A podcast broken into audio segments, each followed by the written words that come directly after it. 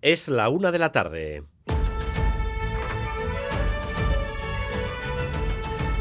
Crónica de Euskadi con Dani Álvarez. A León, el mes de enero que acabamos de terminar marca otro hito en una tendencia que no puede ser casualidad. Enero ha sido casi 3 grados más caluroso que la media habitual. Esas medias se han superado en varios días, no un grado ni dos, sino 5 y hasta 10. Empieza a ser ya una constante que cada mes que pasa bata una marca que ya había superado el registro anterior. Que esto no es un hecho aislado lo constatan en Euskalmet, como decía Orinche Salazar esta mañana en Boulevard. Y además hay que tener en cuenta que llevamos 11 meses de forma consecutiva con meses más cálidos. Tan solo el año pasado, enero y febrero, fueron aquí en Euskadi más fríos y a partir de marzo del 2023, de forma consecutiva, estamos teniendo meses más cálidos que la media. 11 meses seguidos en Euskadi más cálidos de lo normal. Hace unos días les hablábamos de cómo la naturaleza va adelantando plazos, floraciones, migraciones de aves debido a este tiempo inusual. Los baserritarras también lo notan. Algunos no saben ya ni qué plantar ni cuándo, porque todo les sale antes de lo previsto.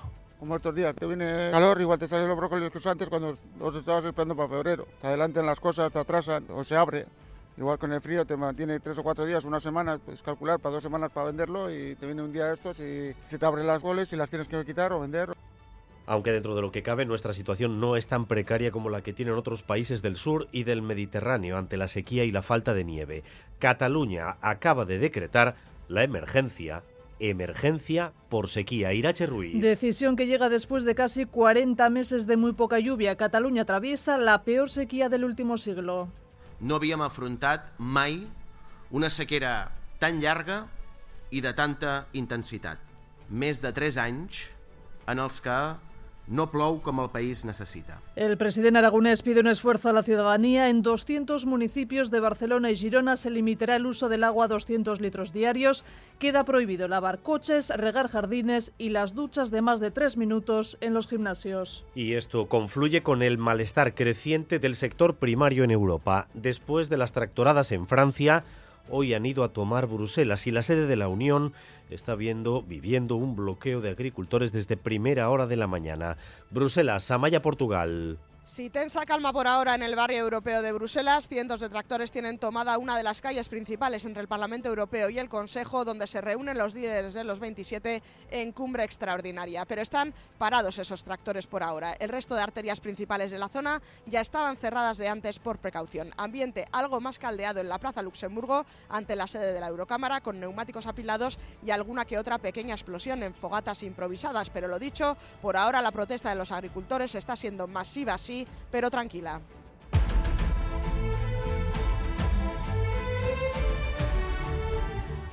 Mañana les vamos a ofrecer aquí en Euskal Irrati Televista la primera gran encuesta de las elecciones autonómicas que se celebran este año, la primera gran encuesta contemplando ya a los candidatos nombrados por los principales partidos.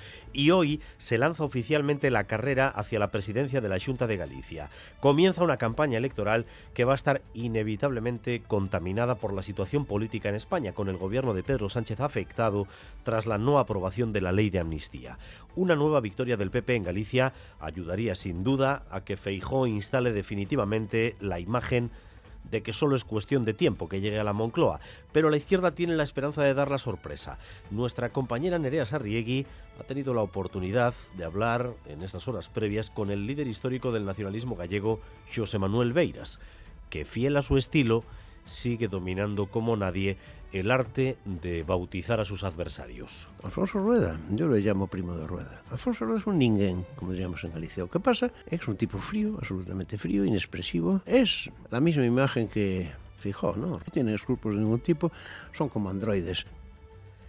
Más presencia policial de la habitual en las calles de Vitoria hoy, en la previa del Vasconia contra el Maccabi. La afición vasconista, que nunca ha tenido demasiada simpatía por el equipo de Israel, quiere aprovechar la cita para clamar contra la operación arrasar Gaza en la que está el ejército de ese país. Miquel Saez. La plataforma BDZ Araba e Indar Basconia han pedido a los aficionados que entren cinco minutos después de la hora oficial del inicio del partido y que una vez dentro griten la palabra genocidio cada vez que el conjunto macabeo tenga la posesión de la pelota.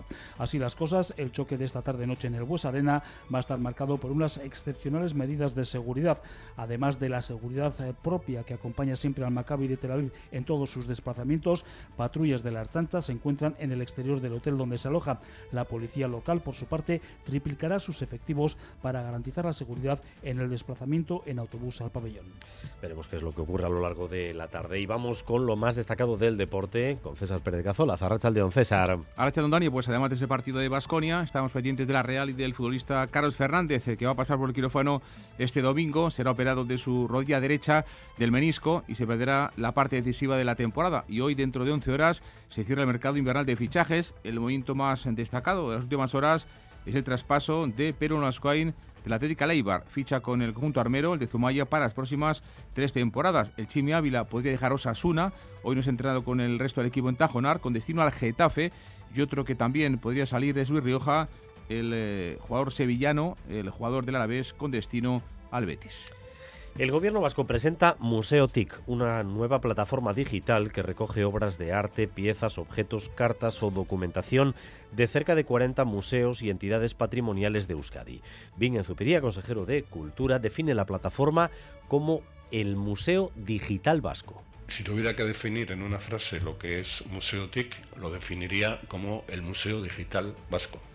Es como el museo de los museos, pero en formato digital. En Museotic hemos recogido las colecciones y los fondos de las instituciones culturales más importantes del país y sus colecciones están accesibles de una forma atractiva en esta nueva plataforma. En el tráfico ahora mismo, precaución en Cigoitia, en la N622, por un camión averiado que ocupa el carril derecho en sentido Bilbao. N622 Cigoitia, carril derecho cortado en sentido Bilbao por la avería de un camión. En cuanto al tiempo, nubes y cielos grises que hacía tiempo que no veíamos, la verdad.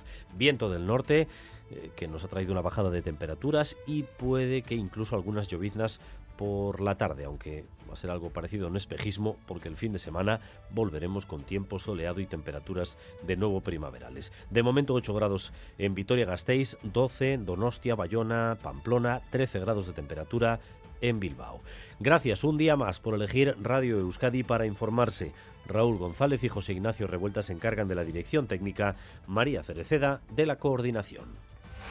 Crónica de Euskadi con Dani Álvarez.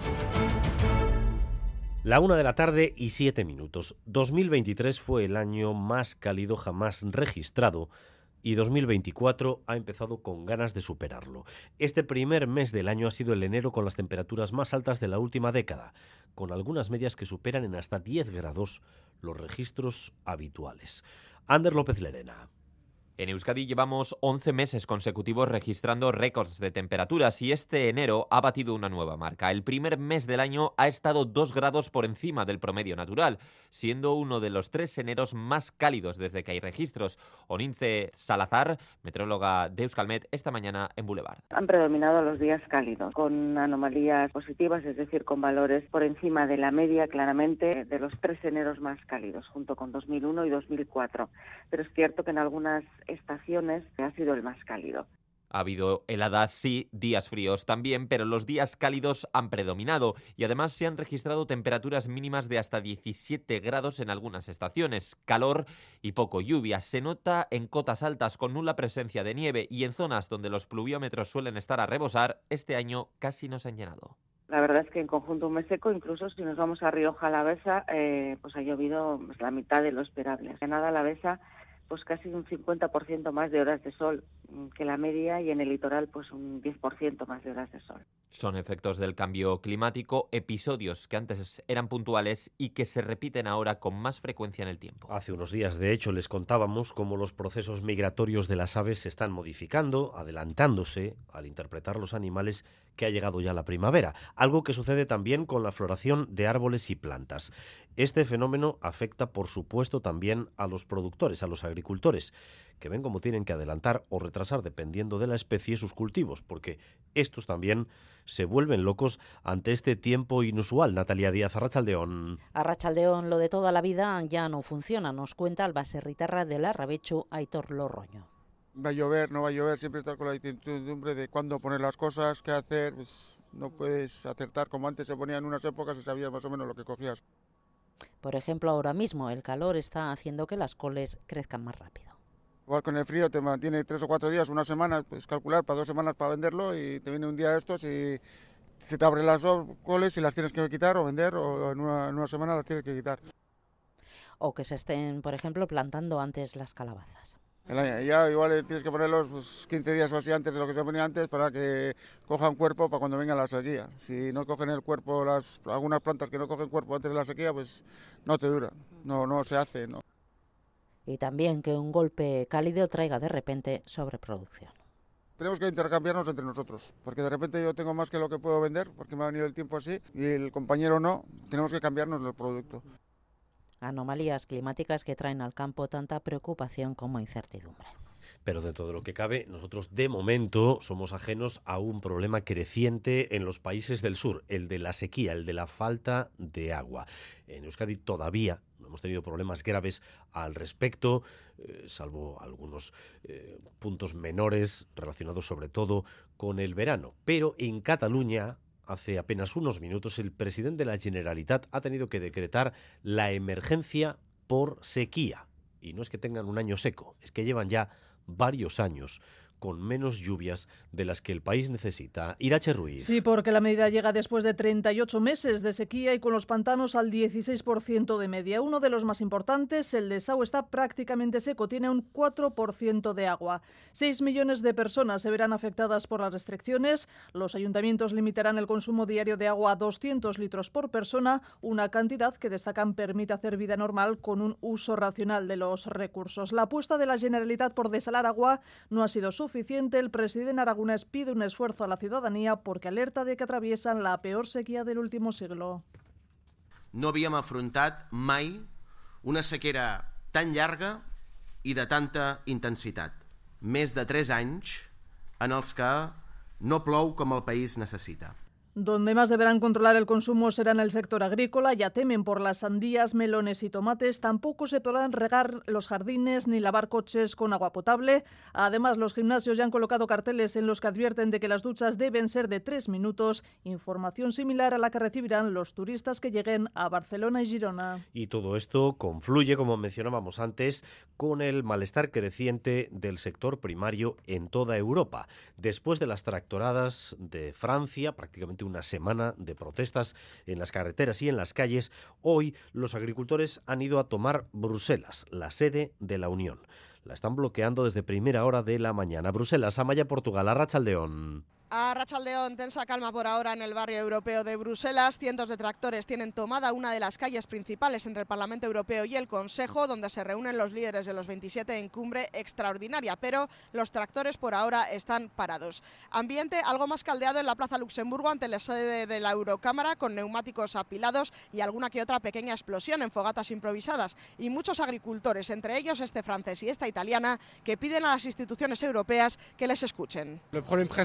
Depuis les années 90, ben, les orientations ultralibérales a placé l'agriculture européenne sur un marché mondialisé. Degli aiuti e dei contributi dalla comunità europea che aiutano la nostra agricoltura eh, a Y algunos líderes europeos han recogido el guante. El primer ministro belga Alexander De Croo ha admitido que algunos de sus reclamos son legítimos. We need to, uh, to be able to discuss in the Council on, uh, on, this, uh, on this topic because the, the, the concerns that they have are partly legitimate. Um, the climate transition Mientras is a que key la priority presidenta de la Eurocámara, Roberta Metsola, pide a los agricultores que voten en las europeas para hacer valer su voz. Francia no es la única ya que pone reparos al acuerdo Mercosur y esa es una de las denuncias de los agricultores, que las exportaciones latinoamericanas no tendrían que cumplir tantas exigencias climáticas como los productos locales si al final Mercosur sale adelante. Parece que las tractoradas van a ir extendiéndose poco a poco por toda Europa y podrían llegar también aquí, en Vizcaya. Por ejemplo, los sindicatos de baserritarras marcan ya una fecha en sus calendarios, el viernes 9 de febrero. Es la jornada en la que pretenden unirse a las movilizaciones de protesta de este sector en toda Europa. Xavier Madariaga ha hablado con los baserritarras. Sí, con los tractores de media Europa haciendo presión en las calles, nuestros baserritarras están inquietos, llevan de reuniones estos últimos días y los sindicatos de Vizcaya han sido los primeros en levantar la liebre. Bizkaian dugu baserritarren mobilizazioetara atxikitzea. Gure deialdia datorren asterako da Bilbon eta urrengo egunetan detalle gehiago zabalduko dugu. En Vizcaya adelanta ya que la próxima semana en Bilbo habrá movilizaciones. Este sábado en Abadiño animarán al sector a, sumarte, a sumarse a esas protestas que ya tienen fecha, el 9 de febrero. Otsailan beratzia jotzen dugu egun apraposa, bezala e, gure mobilizazioa egiteko, oraindik Gipuzkoakin eta Arabakin Vizcaya lo tiene claro, pero quieren coordinarse con el resto de territorios. Cuantos más, mejor. En Araba quieren salir a protestar cuanto antes. Guipúzcoa, sin embargo, no se conforma con una llamativa protesta. Quieren acciones que traigan cambios concretos. A falta de concretar flecos también con Nafarroa, todo apunta a que los tractores de nuestros baserritarras los veremos la semana que viene en las calles. N y Emba tienen rueda de prensa para mañana y ahí darán todos los detalles.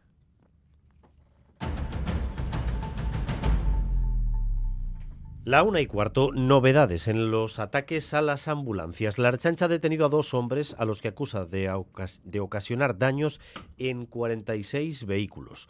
Los hechos se produjeron el pasado 15 de noviembre en la base que la empresa concesionaria del servicio tiene en Zorroza. Dos detenidos, otros tres investigados. Natalia Serrano.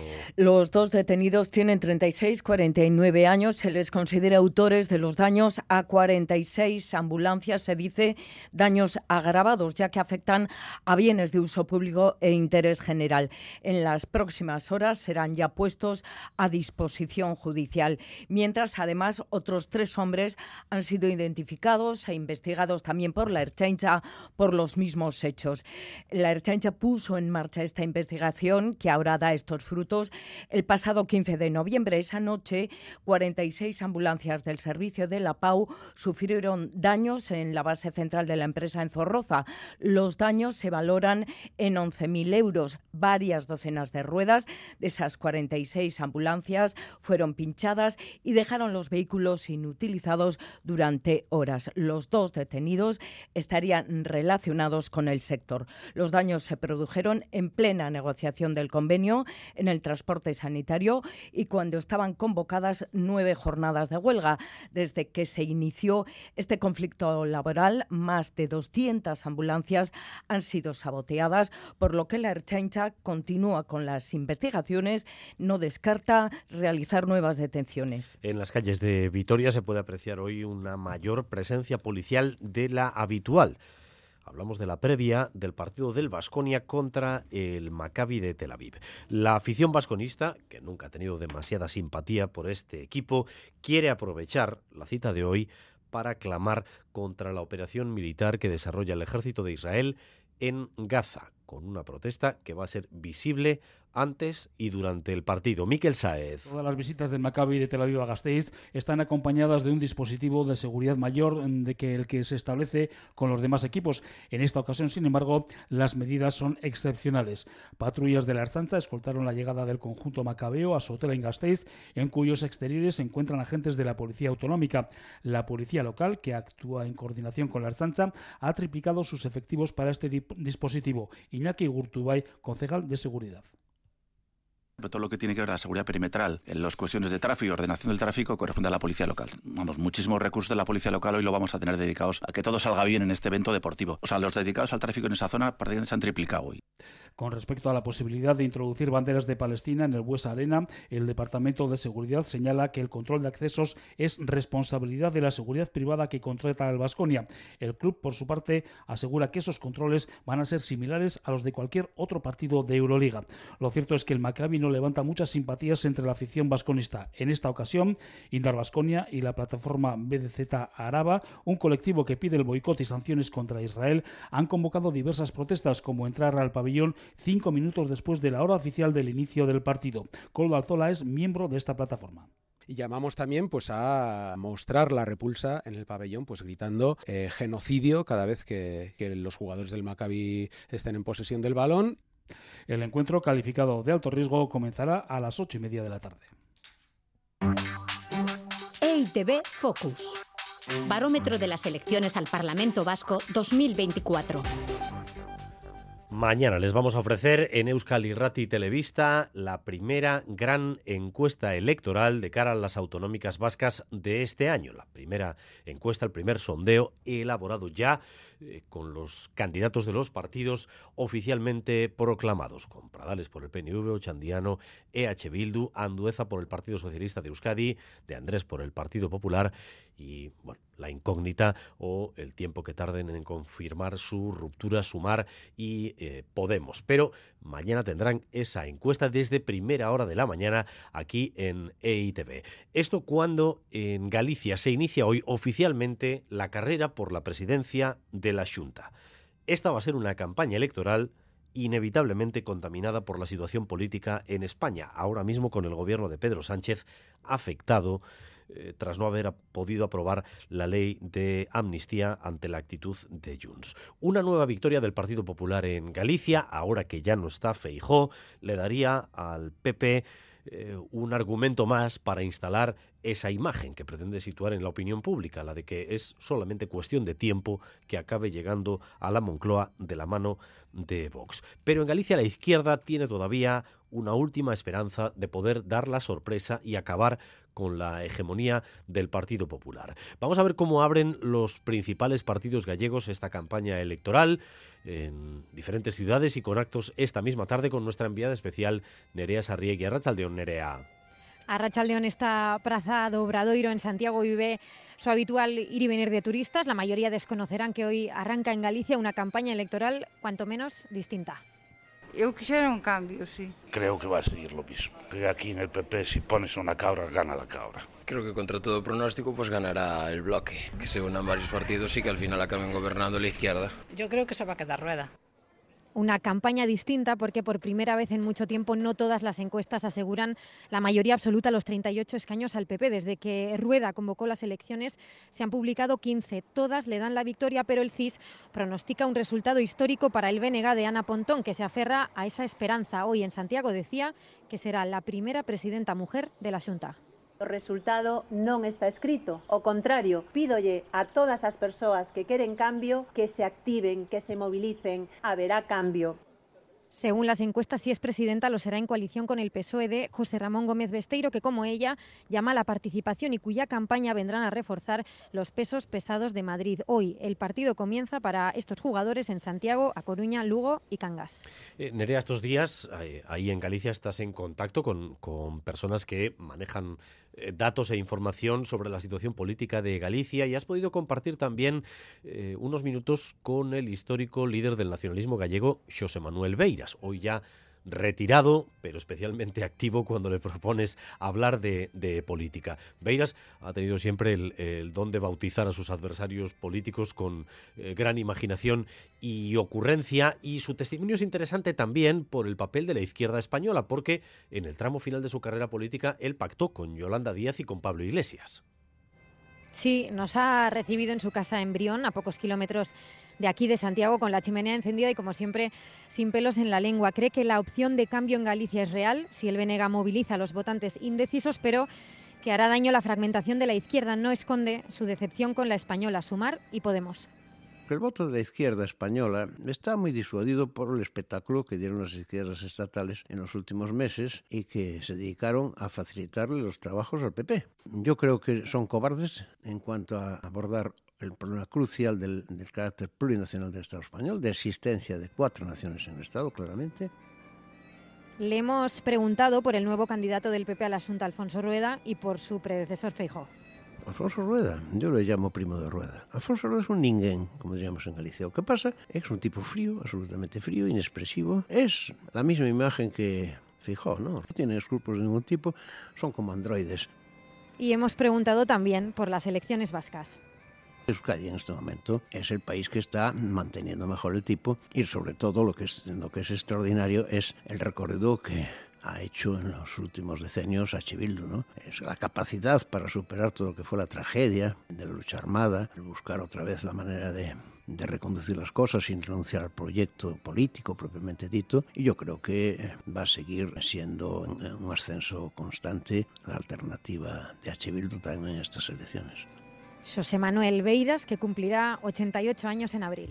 Bueno, pues el día 18, elecciones autonómicas en Galicia. Veremos el resultado y cómo condiciona la situación política en España y quizás también si tienen algún arrastre en Euskadi. En Euskadi, en este tiempo todavía preelectoral, el Parlamento está terminando eh, su legislatura con los últimos trámites para aprobar las leyes pendientes y también los últimos debates que estaban planteados. Ahí no hay iglesia. Sí, primer pleno del año en el que hemos visto acuerdos y desacuerdos. Desacuerdo en torno a una propuesta de EH Bildu para que se tramiten de oficio las ayudas de la RGI para pensionistas, otro sobre una propuesta del PP relativa al alumnado con necesidades especiales, pero sí ha habido esta mañana acuerdo en torno a la educación sexual en las aulas. PNV, EH Bildu, PSE y el Carrequín Podemos Han acordado un texto al que Ciudadanos también ha votado a favor que insta al Departamento de Educación a incluir la educación sexual en todos los niveles. La propuesta inicial partía del Carrequín Podemos IU, que aunque era más ambiciosa, es un paso, lo aprobado es un paso para la parlamentaria Isabel González que considera urgente actuar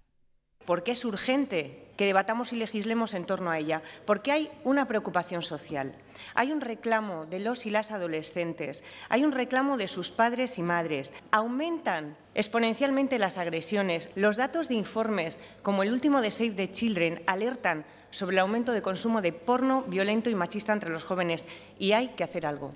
Primer pleno ordinario, como decimos, tras un mes de enero inhábil, con el que la Cámara estrena un mes que va a ser clave en esta recta final de la legislatura, porque en las próximas semanas se aprobarán las tres leyes pendientes y la modificación de una cuarta, sin cuya aprobación el Endacari no quería disolver el Parlamento y convocar elecciones. Vuelve la actividad, por tanto, a esta Cámara Vasca con un pleno que hoy ha arrancado, además, con un minuto de silencio por el parlamentario Gregorio Ordóñez, asesinado por ETA hace 29 años. Los candidatos de los principales partidos ya están proclamados oficialmente por sus respectivas formaciones políticas, pero todavía quedan detalles por conocerse por ejemplo, sobre la composición de las listas. Uno de los que todavía no ha desvelado demasiadas cosas es el Partido Socialista de Euskadi. Sabemos eh, que va a haber renovación, porque algunos de sus históricos no van a estar presentes en esas listas, la misma Idoya Mendía, Iñaki Arriola, pero se percibe un aroma también de gran renovación y caras nuevas en esas listas. Fermín Alberdi. Sí, los socialistas vascos presentarán renovación junto a su candidato al Endacari en Ecoandueza. El calendario de confección de listas del PSE ya está en marcha desde hace 10 días y culminará el 20 de febrero. Los tres territorios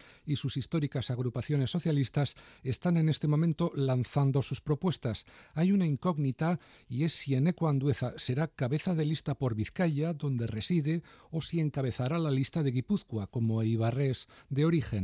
En Álava se rumorea el nombre de Aroa Gilete, que ahora está en el gobierno vasco, pero que se curtió antes en todos los niveles institucionales. Llega Juventud y salen veteranos, como decías, Arriola o Idoia Mendía. La semana que viene, las ejecutivas del PSE ordenarán estas listas en cada territorio que pasarán por comisión y se refrendarán en ese Comité Nacional del 20. Los socialistas vascos también trabajan con la hipótesis de que las elecciones serán el 21 de abril.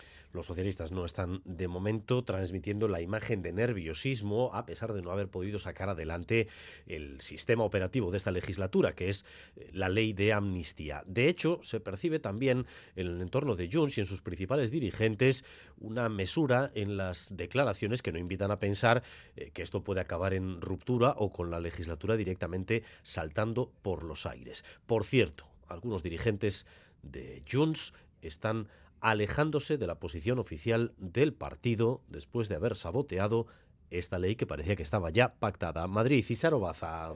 Eso, se rebaja el tono desde Junts. Están dispuestos a seguir negociando la ley de amnistía y también los presupuestos. Descartan dificultar la estabilidad de la legislatura, pero recalcan la legislatura avanzará siempre y cuando el gobierno vaya cumpliendo sus compromisos con Junts. Lo decía el vicepresidente de la formación, Josep Rius, esta mañana en televisión española pues entraremos dentro de esta negociación. Lo que sí que hemos pedido siempre es de que no se, no se nos den las, las, cosas por hechas, sino que se pueda pues, negociar con, con una cierta antelación para precisamente poder también garantizar que esta ley, en este caso la ley de presupuestos, pues se pueda aprobar y que la legislatura también pueda tirar para adelante. Pues precisamente ese es el mensaje que quiere trasladar el Gobierno, que la legislatura tirará hacia adelante y para ello hablarán con todos los grupos para conseguir también dar luz verde a los presupuestos en este primer trimestre del año. Pilar Alegría en Radio Nacional.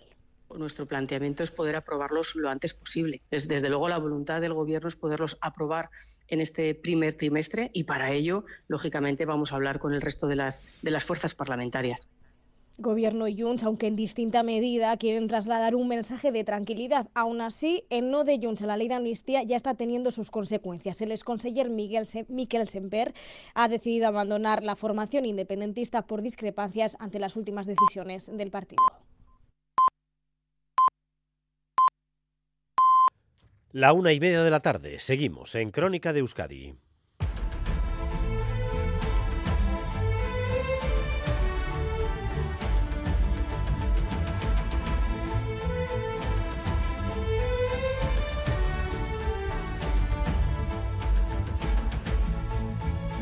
Continuamos pidiendo precaución en la N622 en Cigoitia. Un camión averiado ocupa el carril derecho en sentido hacia Bilbao. N622 Cigoitia, carril derecho cortado en sentido hacia Bilbao por la avería de un camión. Y esta es la previsión del tiempo para las próximas horas. Euskalmet, Arrachaldeón.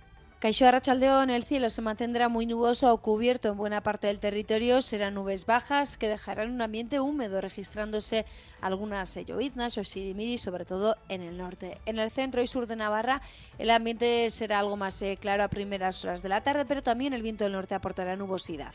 Ese viento del norte será más eh, desapacible en el sur de Navarra. Y con esta nubosidad y el viento norte, las temperaturas máximas se van a quedar entre los 10 y los 15 grados, registrándose los valores más elevados en el sur. Y mañana viernes seguiremos con un cielo cubierto y con lloviznas o lluvia débil y dispersa en el norte sobre todo, pero a medida que avance la tarde la nubosidad se irá rompiendo y el fin de semana volverá a imponerse el tiempo soleado. Y a las dos y cuarto aquí en Radio Euskadi, Quirola al día, la información deportiva de la que vamos a tener ya los principales titulares ahora en el avance con César Pérez de Gazora. Zarrachaldeón, César. Don Dani, el jugador de la Real Sociedad, eh, Carlos Fernández, el sevillano, pasará por el quirófano este domingo va a ser operado de su rodilla derecha, del menisco, y se va a perder la parte decisiva, posiblemente todo lo que queda de temporada. Lleva varias semanas Carlos Fernández con problemas y sin jugar durante el último mes, desde el pasado 7 de, enero. Anoche estuvo aquí en Radio Euskadi con nosotros Bryce Méndez, el jugador gallego de la Real, habló con nosotros de este exigente mes de febrero, un mes con muchos partidos donde los de Manol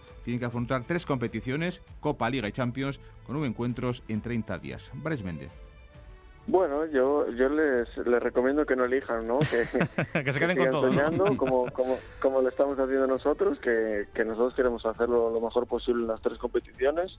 Ese era el objetivo a principio de temporada y, y sigue siendo, ¿no? Creo que tenemos la suerte de poder seguir disfrutando las tres competiciones que, que muy pocos equipos pues ya lo pueden decir. Creo que ahora mismo solo nosotros y Atlético Madrid en, en España lo pueden decir y y creo que es algo, algo bonito, algo para disfrutar y, que sigamos soñando. Vares Méndez en Radio Euskadi. Y finalmente se mantiene la fecha del partido de las semifinales, la ida de Copa entre el Atlético Madrid y el Athletic. Será el miércoles 7, lo que estaba establecido pese a la presión que están en las últimas horas eh, eh, haciendo desde el conjunto colchonero. Reunión del eh, comité de competición y ha decidido no cambiar la fecha del partido. Por lo tanto, ahora mismo esto está como estaba antes, con esa fecha ida, semis de Copa en el Metropolitano 7 de, de, febrero. Y hoy a las 12 de esta próxima noche se cierra el mercado de fichajes invernal y el movimiento más destacado en las últimas horas es el traspaso de Perú Nolascoain, el Zumayarra del Atlético Leibar, ficha con el conjunto armero que dirige Joseba Echeverría para las próximas tres temporadas. Vuelve a un equipo Perú donde como cedió brilló la pasada temporada. Nolascoain tenido mucho que ver, ¿no? Lo, a gusto que estuve el año pasado y aparte tengo una, una espinita clavada, ¿no? Esa del, ascenso que no pudimos cosecharlo y, celebrarlo todos juntos, entonces este año pues, pues lo volveremos a intentar y espero que entre todos lo consigamos.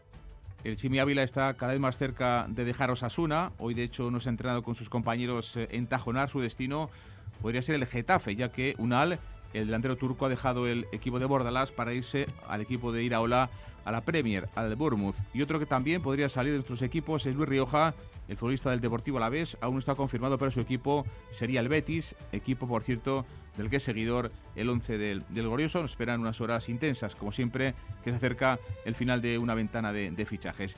Hoy juega Basconia en el Buesa, un nuevo encuentro de Euroliga. Recibe Ivanovic al Maccabi, al que igualarían en caso de ganar, 8 y media de la tarde con bajas en el equipo de Ivanovic. Juego interior, por ejemplo, hemos conocido que Califa Dio tendrá que pasar por el quirófano. Es duda Costello y tampoco estará por lesión Tadas Sedekerskis.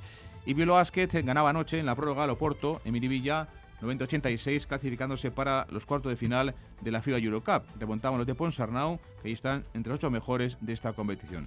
Belir Panchar en Radio Scat. También las ganas, hemos demostrado mucho carácter de remontar ese partido. Estamos entrenando todos los días con el coach, ayudándonos. Nosotros tenemos buen vestuario y queremos conseguir grandes retos en Europa. Esta tercera fase comenzará en marzo. Ahora solo queda decidir. Se conocerá la próxima semana si el equipo de Ponsarnau es primero o segundo de su grupo de la FIBA Eurocup, pero ya está en cuartos de, de, final. Y en esquí, noticia muy agradable de las últimas horas, el segundo puesto, la medalla de plata de un esquiador bilbaíno, Ander Mintegui, en los mundiales de categoría junior en Francia. Tiene 20 años y lo ha conseguido en el supergigante muy muy contento. Encima este ha sido mi último Mundial Junior y, y, y, hacer esto en este último Mundial Junior es, es, impresionante ya a nivel de mi carrera deportiva en el que he estado trabajando eh, muchísimo en verano, en pretemporada y en temporada durante todos estos años de lesiones y etcétera. Conseguir esto la verdad es que es, es una alegría increíble para mí, para el equipo y para mi familia. Te quiero, mi amor, mi pastelito, mi bombón, mi galletita, mi bollito, mi bizcochito. Uy, pero qué hambre más tonta me ha entrado así de repente. Hay mucho amor dentro de ti, como en el cupón diario de San Valentín de la 11, porque podrás ganar 500.000 euros y además si entras en cuponespecial.es podrás conseguir experiencias únicas que te enamorarán. Cupón diario de San Valentín de la 11. Bases depositadas ante notario. A todos los que jugáis a la 11, bien jugado. Juega responsablemente y solo si eres mayor de edad.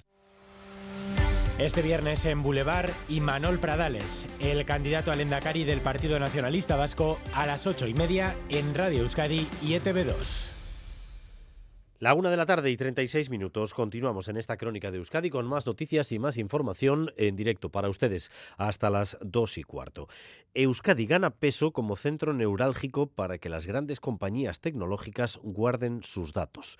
Hablamos, por ejemplo, de Meta, dueña de Facebook, Instagram o WhatsApp, que va a utilizar el centro que se acaba de construir en Álava, en Arasur, para albergar su información. Y hay más proyectos en marcha. Rodrigo Manero. Sí, Meta ha llegado a un acuerdo con Merlin, la promotora que ha levantado un centro de datos en Arasur para guardar su información en sus servidores. También están en Barcelona y en Madrid, pero este es el más grande. Una infraestructura en la que ya ha invertido 180 millones de euros y que cuenta con los últimos sistemas informáticos y de refrigeración, que son los que buscan las grandes tecnológicas, según explica Radio Euskadi el presidente de Arasur, Pello Ruiz por las dimensiones que tiene y por el bagaje que tiene este tipo de empresas, eh, apunta a que puedan ser grandes tecnológicas, ¿no? que al final necesitan almacenar una gran cantidad de datos y además muchas veces de manera doble porque se hacen copia de todo.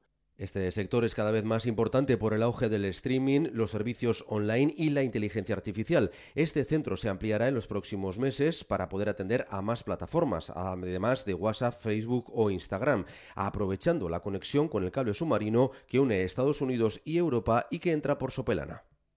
Arasur, además de ser un cruce de caminos con infraestructuras viarias, con autopistas, también es un cruce digital, es un cruce de caminos digital. Por ahí pasa el cable submarino que viene desde Virginia y por lo tanto es una ubicación muy propensa Además de este centro, se están construyendo otro en Vizcaya, en Avanto, impulsado por Masmóvil y el gobierno vasco. Se van a invertir 120 millones de euros y estará en funcionamiento el año que viene. En unos meses esperan ir concretando proyectos y posibles clientes. Los sindicatos LAB, SK, Steilas, N e IRU anuncian movilizaciones en contra de la siniestralidad laboral.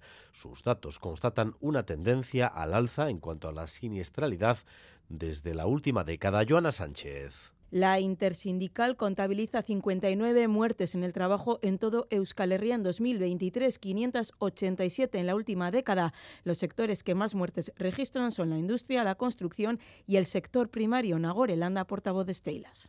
En los no traumáticos hemos tenido 20 fallecidos. En los de golpes, eh, atropellos, sobre todo en la industria ha habido 9. En itinerares 7. Por causas de caídas desde alturas 6. Por intoxicaciones 3 por agresiones o suicidios en el trabajo, tres. Como sectores críticos, el forestal, la pesca o la agricultura, donde ha habido siete fallecidos, industria 18, construcción 6, transporte 10. Los accidentes laborales superan los 100.000 en Euskadi y Navarra en un año, una tendencia al alza en la última década en cuanto a las enfermedades profesionales. Los sindicatos denuncian que las mutuas reconocen un porcentaje muy bajo de ellas, obvian las generadas por efectos psicosociales que afectan sobre todo a los sectores más feminizados. Inco Iriarte, responsable de salud laboral del LAB. Exigimos que se investigue y exigimos que se pongan medidas preventivas para bajar esa incidencia.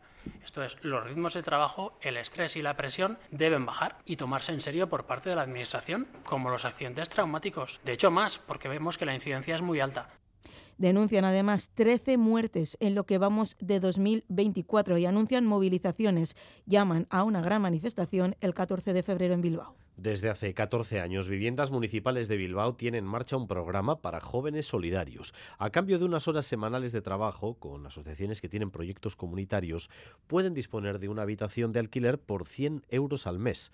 Una propuesta que resulta muy atractiva especialmente para estudiantes, Blanca Díez. Uno de los requisitos es que los jóvenes tienen que estar estudiando un posgrado o un máster en la UPV o Deusto. Los pisos en los que residen se encuentran en los barrios de Ocharcoaga y San Francisco ya que consideran esencial que se cree un vínculo comunitario. Viven allí y su función solidaria también es allí. Víctor Contreras, ingeniero de telecomunicaciones, y Víctor García, biólogo, participan en el programa y han estado en Boulevard para contar su experiencia.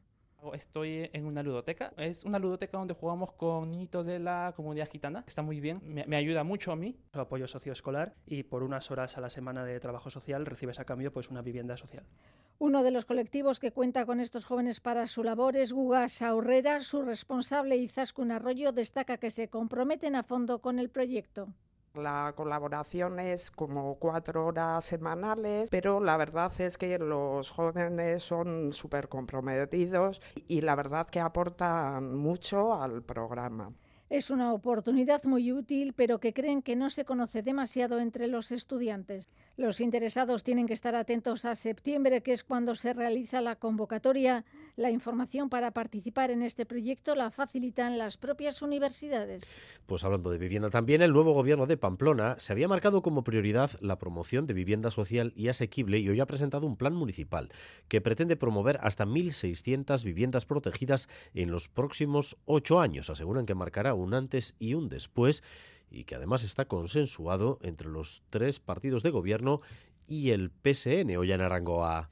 Esas viviendas se harán en ocho años en distintos barrios de la ciudad, algunas en parcelas municipales de uso dotacional y todavía sin desarrollar. Más de 400 serán de alquiler social y para jóvenes se creará la figura del alojamiento de emancipación juvenil, se impulsarán cooperativas, alojamientos colaborativos y apartamentos tutelados para personas mayores y se incentivará también la salida de unas 100 viviendas vacías en régimen de alquiler regulado, un plan que marcará un antes y un después en la ciudad, decía el alcalde Joseba Sirón. Un ambicioso proyecto que viene con 16 medidas concretas que busca contribuir a cumplir una máxima fundamental, como es el acceso a la vivienda como un derecho un plan trabajado entre el equipo de gobierno EH Bildu y Contigo Surekin y el PSN que pretende dar respuesta a la creciente necesidad de vivienda asequible, digna y adecuada, decía Marina Curiel, portavoz socialista en el ayuntamiento. Que es un plan que va a cambiar Pamplona, eh, porque se enfoca en un modelo de vivienda asequible muy necesario, sobre todo acorde a la emancipación de los jóvenes. Y es que según los últimos datos recogidos en la ciudad, las familias destinan un 45% de su renta a gastos de vivienda y la edad de emancipación ha aumentado hasta los 29,7 años.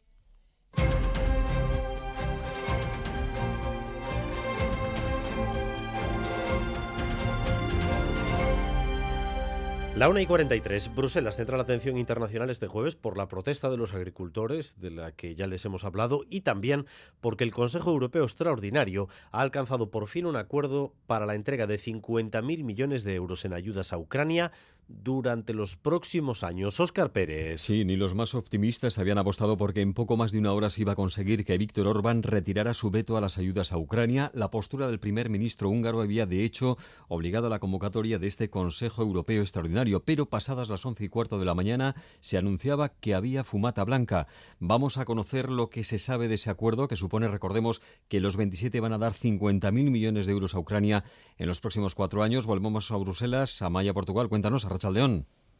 A Rachaldeón, pues ha pasado lo mismo que en la cumbre de diciembre, solo que bastante más rápido. Por sorpresa y cuando la cosa pintaba realmente mal, ha llegado el anuncio vía tuit del presidente del Consejo, Charles Michel. Esta vez, en realidad, sin que la cumbre hubiese empezado oficialmente siquiera, porque aún algunos líderes estaban haciendo sus declaraciones de entrada cuando se ha sabido que ya dentro del Consejo estaban haciendo una reunión en Petit Comité con Víctor Orbán, los presidentes de la Comisión y el Consejo, Ursula von der Leyen y Charles Michel, y Scholz, Macron y Meloni. La hora de inicio oficial de la cumbre se iba retrasando y de repente ha sido entonces cuando se ha anunciado el acuerdo. La condición que había puesto Orban para levantar el veto a la macrofinanciación a Ucrania era que no fuese definitivamente a cuatro años, sino que la votasen año a año por unanimidad. Pero los 26 no estaban por la labor de que el húngaro amenazase con su, con su veto cuatro veces. Lo ha dicho el polaco Donald Tusk cuando ha entrado a la cumbre aún sin el acuerdo. There's no problem with so-called, you know, Ukraine fatigue for sure. We have Orban fatigue now. No tenemos fatiga con la guerra de Ucrania, pero sí con Víctor Orban, ha dicho Tusk. Lo que han dicho por ahora las fuentes diplomáticas a las agencias es que han acordado un informe anual de la Comisión sobre cómo va la macrofinanciación, pero sin votarla otra vez. Y que a los dos años se estudiará si hay que revisarla, pero que solo se hará si lo ven necesario. Esperábamos una cumbre hasta altas horas de la madrugada, ahora parece que acabará a primera hora de la tarde y están teniendo tiempo para hablar de otros asuntos como Oriente Próximo o las protestas de los agricultores. Inusualmente rápido y balsámico ese acuerdo sobre las ayudas a Ucrania dentro de la Unión Europea. La aprobación de este paquete de ayudas a Ucrania eh, va a aliviar sus necesidades para hacer frente a la invasión rusa y creo que el presidente Zelensky ya ha reaccionado, Oscar. Sí, ha sido mediante un mensaje en la red social X en el que Zelensky da las gracias a los líderes europeos, remarca la importancia de lo conseguido y de hacerlo por unanimidad. Asegura que el respaldo financiero a su país es tan importante como el militar, así como el mantenimiento dice también, de las sanciones a Rusia. Ucrania coge aire, por tanto, con esta decisión, pero le falta que Estados Unidos dé también el paso de aprobar sus propias ayudas, también de varias decenas de miles de millones de dólares y que están bloqueadas allí en el Congreso. El Partido Republicano ha querido ligar su aprobación a un refuerzo de la seguridad en la frontera con México para reducir la entrada de migrantes. Esta misma noche, el portavoz demócrata en el Congreso, Chuck Schumer, decía que no hay asunto más importante para ellos ahora que aprobar estas ayudas. As every single senator knows, the survival of Ukraine and perhaps all of the West is on the line as well. Como todo senador sabe, la supervivencia de Ucrania y tal vez de todo Occidente está ahora en peligro. El apoyo militar de Estados Unidos es uno de los principales sustentos que tiene Ucrania y como nos dijo el presidente Zelensky, Ucrania ganará si tiene la ayuda de Estados Unidos, decía esta noche el portavoz demócrata, con el fin de que los norteamericanos aceleren el paso. Estos días precisamente está en Estados Unidos el propio secretario general de la OTAN, Jens Stoltenberg. Y en Gaza aumentan los rumores sobre la posibilidad de que en los próximos días se alcance un acuerdo de alto el fuego. A Hamas, de hecho, se le ha presentado esta semana una propuesta que está estudiando. Eh, se conocen algunos detalles al respecto. Sí, los medios israelíes ya dan algunos aspectos de ese contenido, de esa propuesta de alto el fuego. Hablan de un alto el fuego de seis semanas, durante los cuales se iría produciendo la liberación sucesiva de los rehenes. Primero mujeres, niños, heridos y ancianos, más tarde las mujeres soldado y finalmente los militares. En Gaza había esta mañana cierto optimismo que se une a la desesperación cuando vamos camino de que se cumplan cuatro meses de bombardeos israelíes. El director de la Organización Mundial de la Salud ha explicado que ayer cruzaron la frontera de Rafah e intentaron llevar un cargamento de alimentos al hospital Nasser en Han Yunis. No fue posible porque asaltaron los camiones. La comida fue cogida por la gente desesperada por la ausencia de alimentos, decía Tedros Adhanom, ocurrió a 500 metros de que los camiones cruzaran la frontera. En Argentina ya contamos ayer que comenzaba el debate en el Congreso de la llamada Ley Omnibus con la que Milei quiere reformar la economía de su país. Para hoy se han convocado nuevas, nuevas protestas. Organizaciones populares y movimientos sociales se movilizan también este jueves a las puertas de los supermercados en Argentina para protestar por la falta de asistencia alimentaria para los comedores sociales, que ha sido otro de los recortes que ha hecho Javier Milei con su motosierra. En el Congreso, mientras tanto, el debate se va a retomar a las 4 de la tarde. La oposición va a seguir intentando limar el decreto del presidente. Porque son libertarios, pero no creen en la libertad, no creen en la democracia.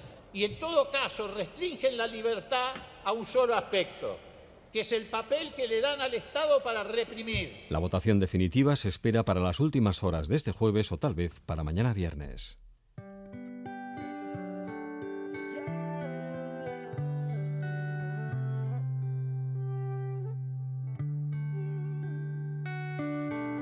Geltokian elkarriak gure esan bezain pronto Nire buruan sartzen zara Zurekin edo zer probatzeko presnago Da hori ez da normala Gauzak ez ezkiten beste asola Zurekin nagoenean asolas Se me pone cara tonto la izola. Egun euritxuetan zunere guarda sola. Hola mesedez jartzeitez kolan Tonteatzea ja ni me mola. Zunere rona eta ni zure Coca-Cola Zurekin berdin zait Zerekin dena aldatu da bat batean Zagutu zaitu danean Zurekin berdin zait Zerekin dena aldatu da bat batean Zagutu zaitu danean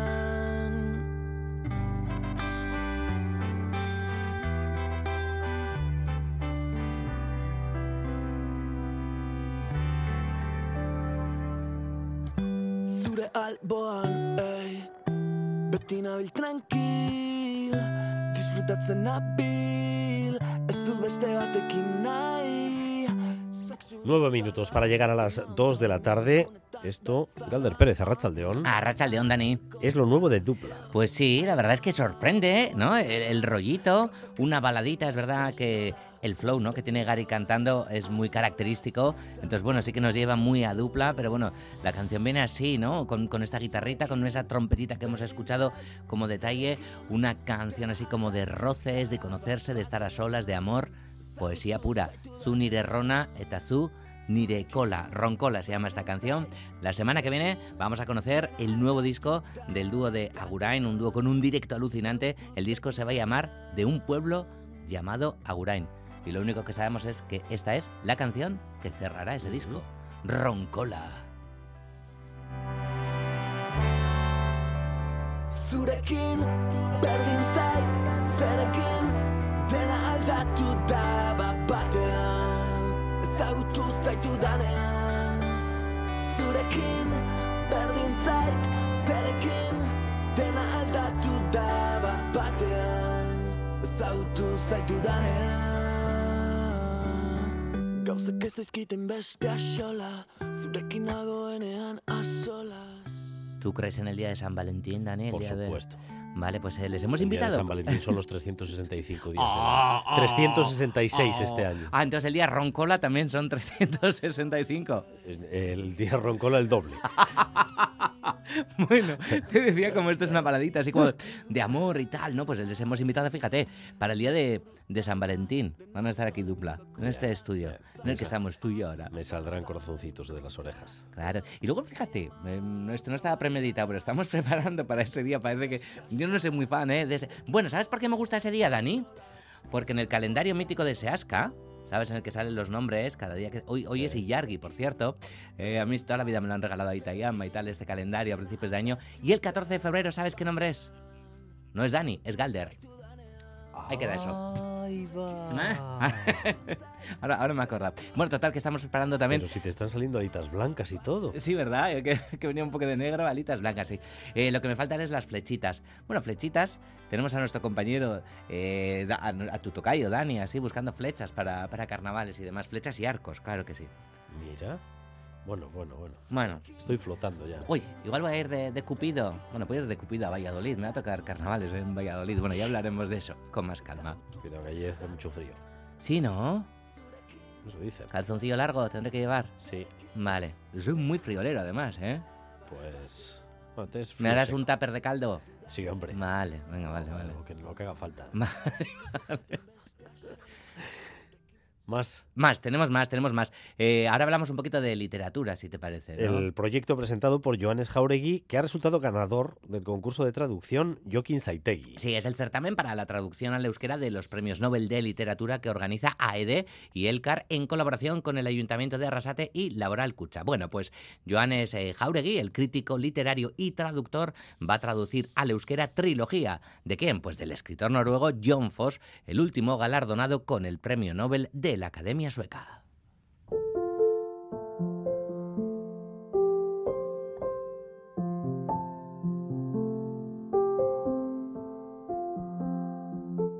Y hablábamos antes de ello, Museo TIC.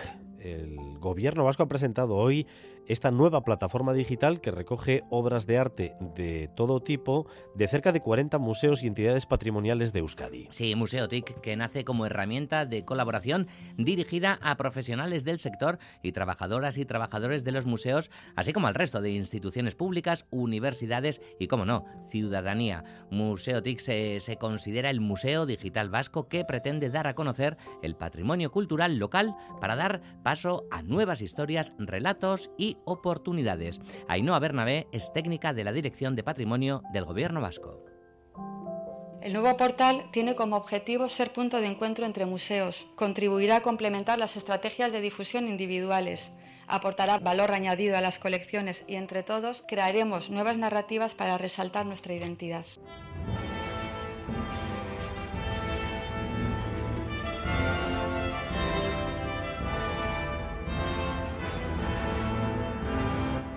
Y hoy vuelve una de mis secciones favoritas de todo el año en cultura.eus, que es la de los oficios del cine. Y hoy tienes a los encargados de los efectos especiales y efectos visuales. Sí, claro, hay, hay, que diferenciarlo también. Vamos a aprender mucho también esta tarde. ¿Has reconocido la, la música? Hombre, claro, Señor ah, los Anillos. Es una de tus pelis favoritas. Esto Sí, me lo han chivado, sí, pero sí, bien chivado, ¿no? Vale, Igual vale, la he vale. visto 780 veces. Claro, gran, gran referente de efectos especiales, de efectos eh, visuales.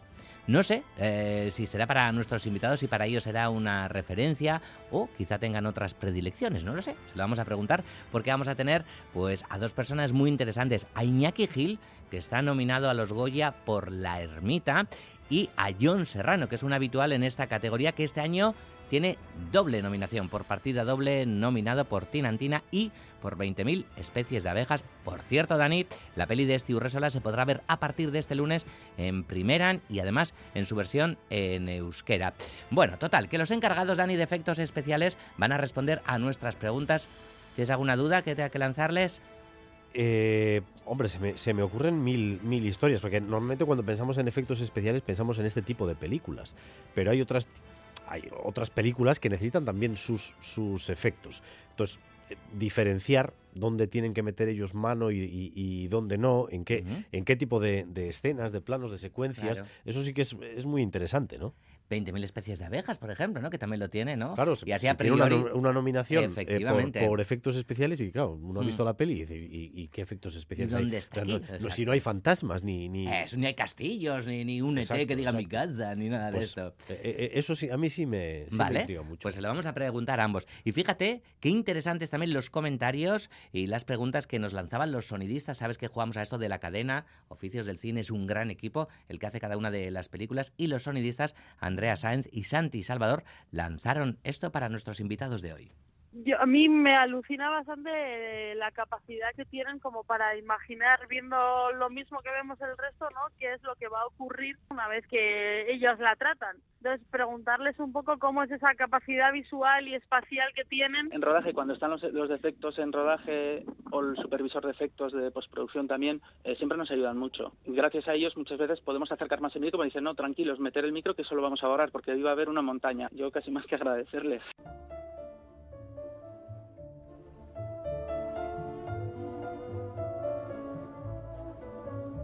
Oficios del cine, hoy efectos visuales, efectos especiales a las 3 y 5 con Galder Pérez.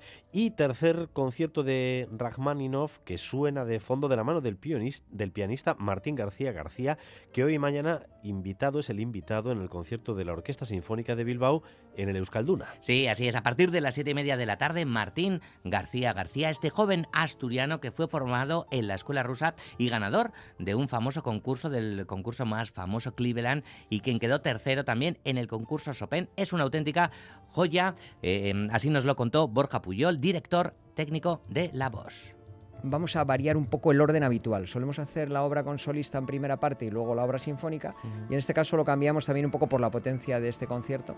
Y en la primera parte tocaremos otra obra muy virtuosística, pero en realidad no para un instrumentista, sino para toda la orquesta. Es el concierto para orquesta de Lutoslavski.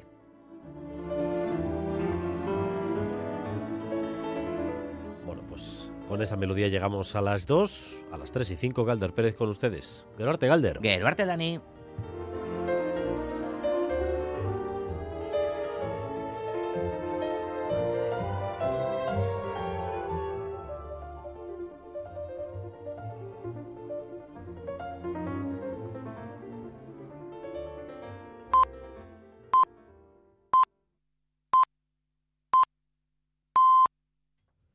Son las 2 de la tarde.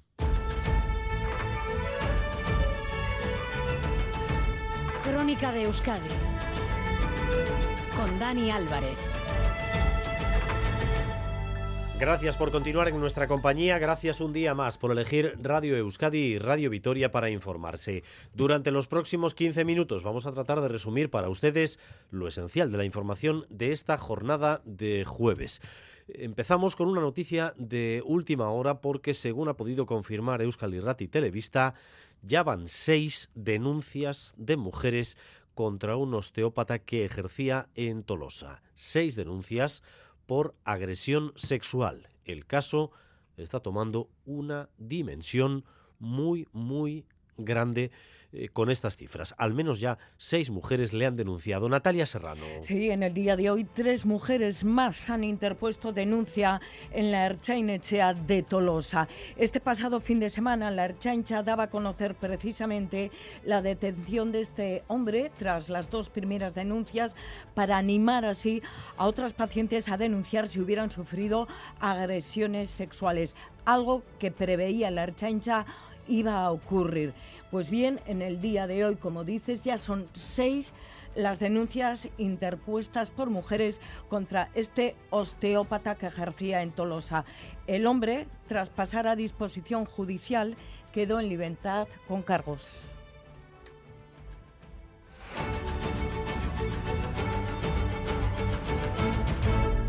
El año 2023 fue el año más cálido jamás registrado y el 2024 ha empezado con ganas de superarlo, porque este primer mes del año ha sido el enero con temperaturas más elevadas de la última década, con algunas medias que superan en hasta 10 grados los registros habituales. Vamos con los datos. Ander López Lerena. En Euskadi llevamos 11 meses consecutivos registrando récords de temperaturas y este enero ha batido una nueva marca. El primer mes del año ha estado 2 grados por encima del promedio natural, siendo uno de los tres eneros más cálidos desde que hay registros. Onince Salazar, metróloga de Euskalmet, esta mañana en Boulevard. Han predominado los días cálidos, con anomalías positivas, es decir, con valores por encima de la media claramente de los tres eneros más cálidos, junto con 2001 y 2004. Pero es cierto que en algunas estaciones ha sido el más cálido. Ha habido heladas, sí, días fríos también, pero los días cálidos han predominado y además se han registrado temperaturas mínimas de hasta 17 grados en algunas estaciones. Calor y poco lluvia. Se nota en cotas altas con nula presencia de nieve y en zonas donde los pluviómetros suelen estar a rebosar, este año casi no se han llenado. La verdad es que en conjunto un mes seco, incluso si nos vamos a Rioja Alavesa, eh, pues ha llovido pues, la mitad de lo esperable. En Alavesa pues casi un 50% más de horas de sol mm, que la media y en el litoral pues un 10% más de horas de sol. Son efectos del cambio climático, episodios que antes eran puntuales y que se repiten ahora con más frecuencia en el tiempo. Hace unos días les contábamos cómo los procesos migratorios de las aves se modifican, adelantándose al interpretar los animales que ha llegado ya la primavera, algo que sucede también con la floración de árboles y plantas. Esto, lógicamente, influye también en el trabajo de los baserritarras, que tienen que adelantar o retrasar, dependiendo de la especie, sus cultivos, porque estos también se vuelven locos ante este tiempo absolutamente inusual. Natalia Díaz, Arrachaldeón. Arrachaldeón, lo de toda la vida ya no funciona, nos cuenta el baserritarra de la Rabechu, Aitor Lorroño. Va a llover, no va a llover, siempre está con la incertidumbre de cuándo poner las cosas, qué hacer. Pues no puedes acertar como antes se ponía en unas épocas y sabías más o menos lo que cogías. Por ejemplo, ahora mismo el calor está haciendo que las coles crezcan más rápido. Igual con el frío te mantiene tres o cuatro días, una semana, pues calcular para dos semanas para venderlo y te viene un día de estos y se te abren las coles y las tienes que quitar o vender o en una, en una semana las tienes que quitar. O que se estén, por ejemplo, plantando antes las calabazas. Ya igual tienes que ponerlos pues, 15 días o así antes de lo que se ponía antes para que cojan cuerpo para cuando venga la sequía. Si no cogen el cuerpo, las, algunas plantas que no cogen cuerpo antes de la sequía, pues no te dura, no, no se hace. No. Y también que un golpe cálido traiga de repente sobreproducción. Tenemos que intercambiarnos entre nosotros, porque de repente yo tengo más que lo que puedo vender, porque me ha venido el tiempo así, y el compañero no, tenemos que cambiarnos el producto anomalías climáticas que traen al campo tanta preocupación como incertidumbre. Aunque dentro de lo que cabe nuestra situación no es tan precaria como la que tienen otros países del sur y del Mediterráneo ante la sequía y la falta de nieve. Cataluña acaba de decretar la emergencia por sequía. Irache Ruiz. En 200 municipios y de Barcelona y Girona se limitará el consumo diario de agua a 200 litros por persona. Queda prohibido lavar coches, regar jardines y las duchas de más de tres minutos en los gimnasios. El sector que mayor esfuerzo deberá hacer es el agrícola. Los regadíos deben reducirse un 80% y ya se teme por las cosechas de sandías, melones y tomates. El presidente aragonés reconoce que después de tres años de poca lluvia, Cataluña atraviesa la peor sequía del último siglo. Le reclama un esfuerzo a la ciudadanía. Caldrà continuar fent aquest esforç i per això doncs, eh, volem traslladar eh, aquesta necessitat a la ciutadania. Los embalses están a menos del 16%. Si no llueve en un par de meses, se adoptarían medidas más contundentes. Y todo esto conecta también con el malestar del sector primario en toda Europa. Después de las tractoradas de Francia, hoy el objetivo era bloquear en Bruselas las instituciones de la Unión. Y allí están decenas y decenas de tractores desde primera hora de la mañana. Corresponsal Amaya Portugal, Arrachaldeón. A Rachaldeón, tensa calma por ahora en el barrio europeo de Bruselas. Cientos de tractores tienen tomada una de las calles principales entre el Parlamento Europeo y el Consejo, donde se reúnen los líderes de los 27 en cumbre extraordinaria, pero los tractores por ahora están parados. Ambiente algo más caldeado en la Plaza Luxemburgo ante la sede de la Eurocámara, con neumáticos apilados y alguna que otra pequeña explosión en fogatas improvisadas. Y muchos agricultores, entre ellos este francés y esta italiana, que piden a las instituciones europeas que les escuchen. El problema principal es que depuis les années 90, ben, les orientations ultralibérales a placé l'agriculture européenne sur un marché mondialisé. Degli aiuti e dei contributi dalla comunità europea che aiutano la nostra agricoltura eh, a Y algunos líderes europeos han recogido el guante. El primer ministro belga Alexander De Croo ha admitido que algunos de sus reclamos son legítimos. We need to, uh, to be able to discuss in the Council on, uh, on, this, uh, on this topic because the, the, the concerns that they have are partly legitimate. Um, the climate transition Mientras is a que la presidenta de la Eurocámara, Roberta Metsola, pide a los agricultores que voten en las europeas para hacer valer su voz. Francia no es la única ya que pone reparos al acuerdo Mercosur y esa es una de las denuncias de los agricultores, que las exportaciones latinoamericanas no tendrían que cumplir tantas exigencias climáticas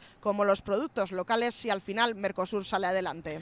Si se extienden las tractoradas por toda Europa, ¿qué pasará en nuestro país? Pues los sindicatos de baserritarras, por ejemplo, en Vizcaya, ya marcan una fecha en el calendario, el 9 de febrero.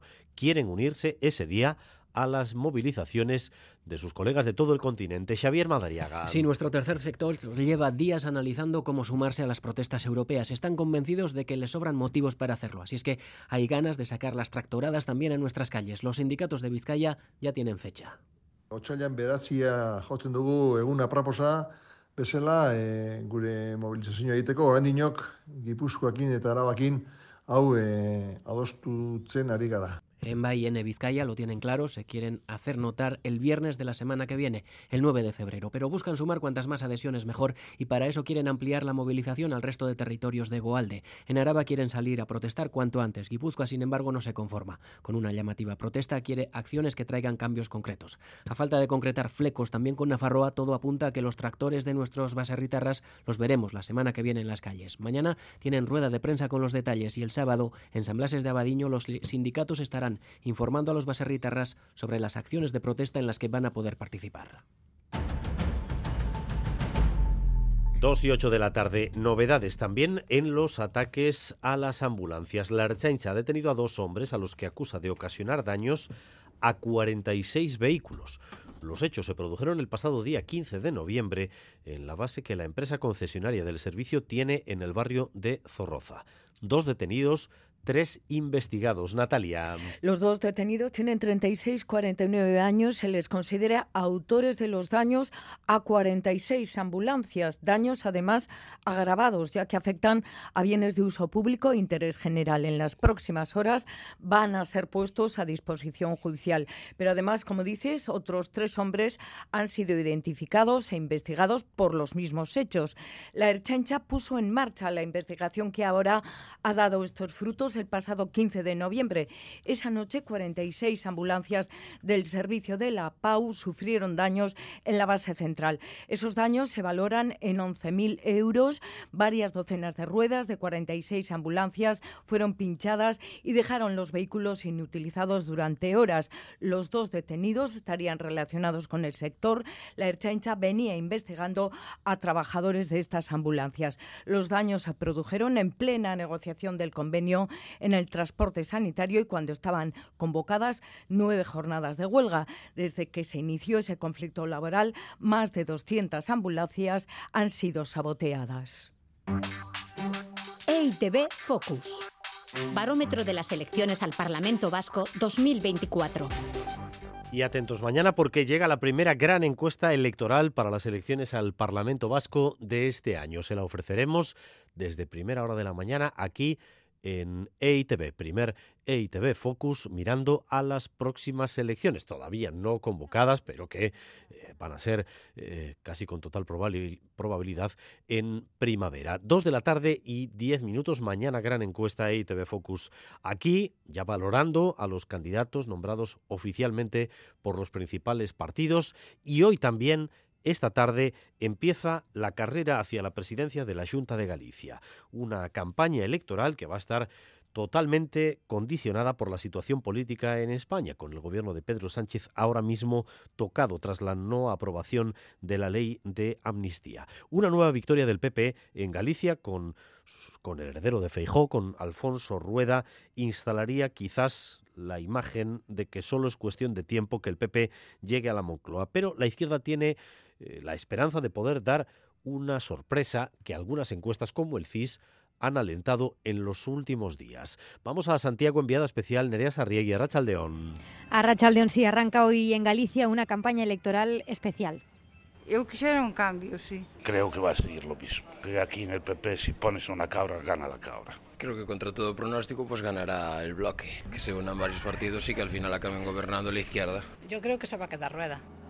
Una campaña especial porque por primera vez en mucho tiempo no todas las encuestas aseguran la mayoría absoluta, los 38 escaños al PP. Se han publicado 15 y todas le dan la victoria, pero el CIS pronostica un crecimiento histórico para el BNG, cuya candidata, Ana Pontón, busca ser la primera presidenta mujer de la Junta.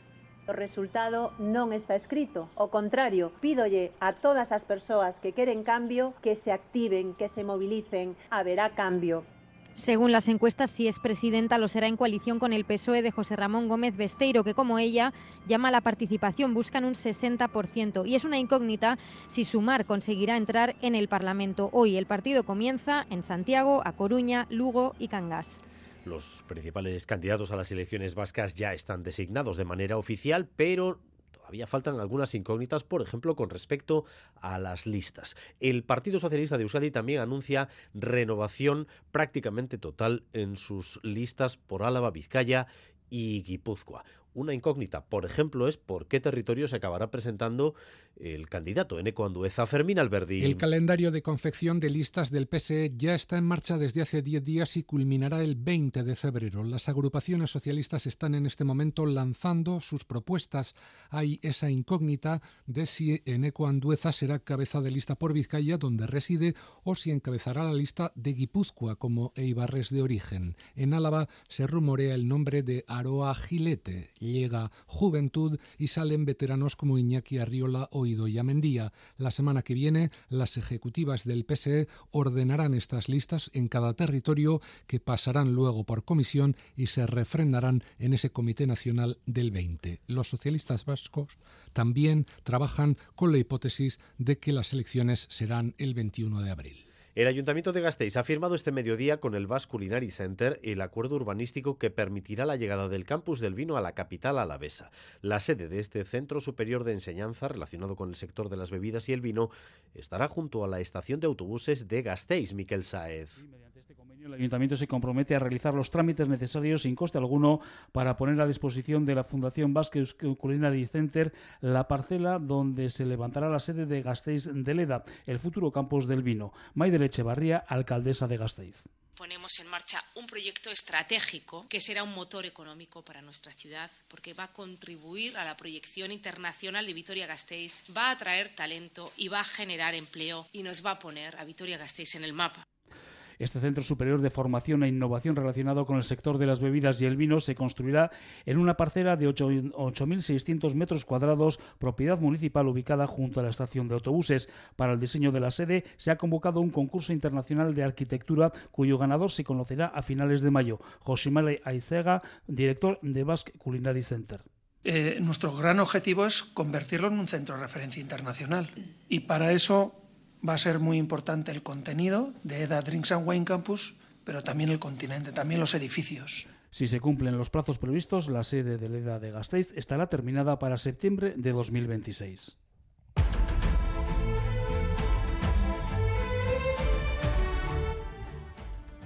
Recta final de edición con la previsión del tiempo Euskalmet Ratzaldeón.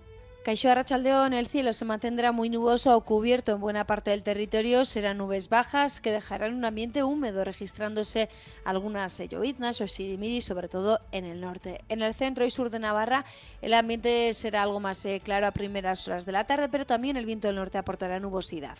Ese viento del norte será más eh, desapacible en el sur de Navarra. Y con esta nubosidad y el viento norte, las temperaturas máximas se van a quedar entre los 10 y los 15 grados, registrándose los valores más elevados en el el sur. Y mañana viernes seguiremos con un cielo cubierto y con lloviznas o lluvia débil y dispersa en el norte sobre todo, pero a medida que avance la tarde la nubosidad se irá rompiendo y el fin de semana volverá a imponerse el tiempo soleado.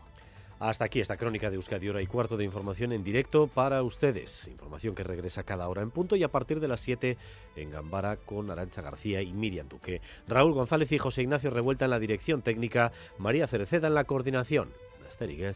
Zaindu eskerrik asko. Crónica de Euskadi con Dani Álvarez.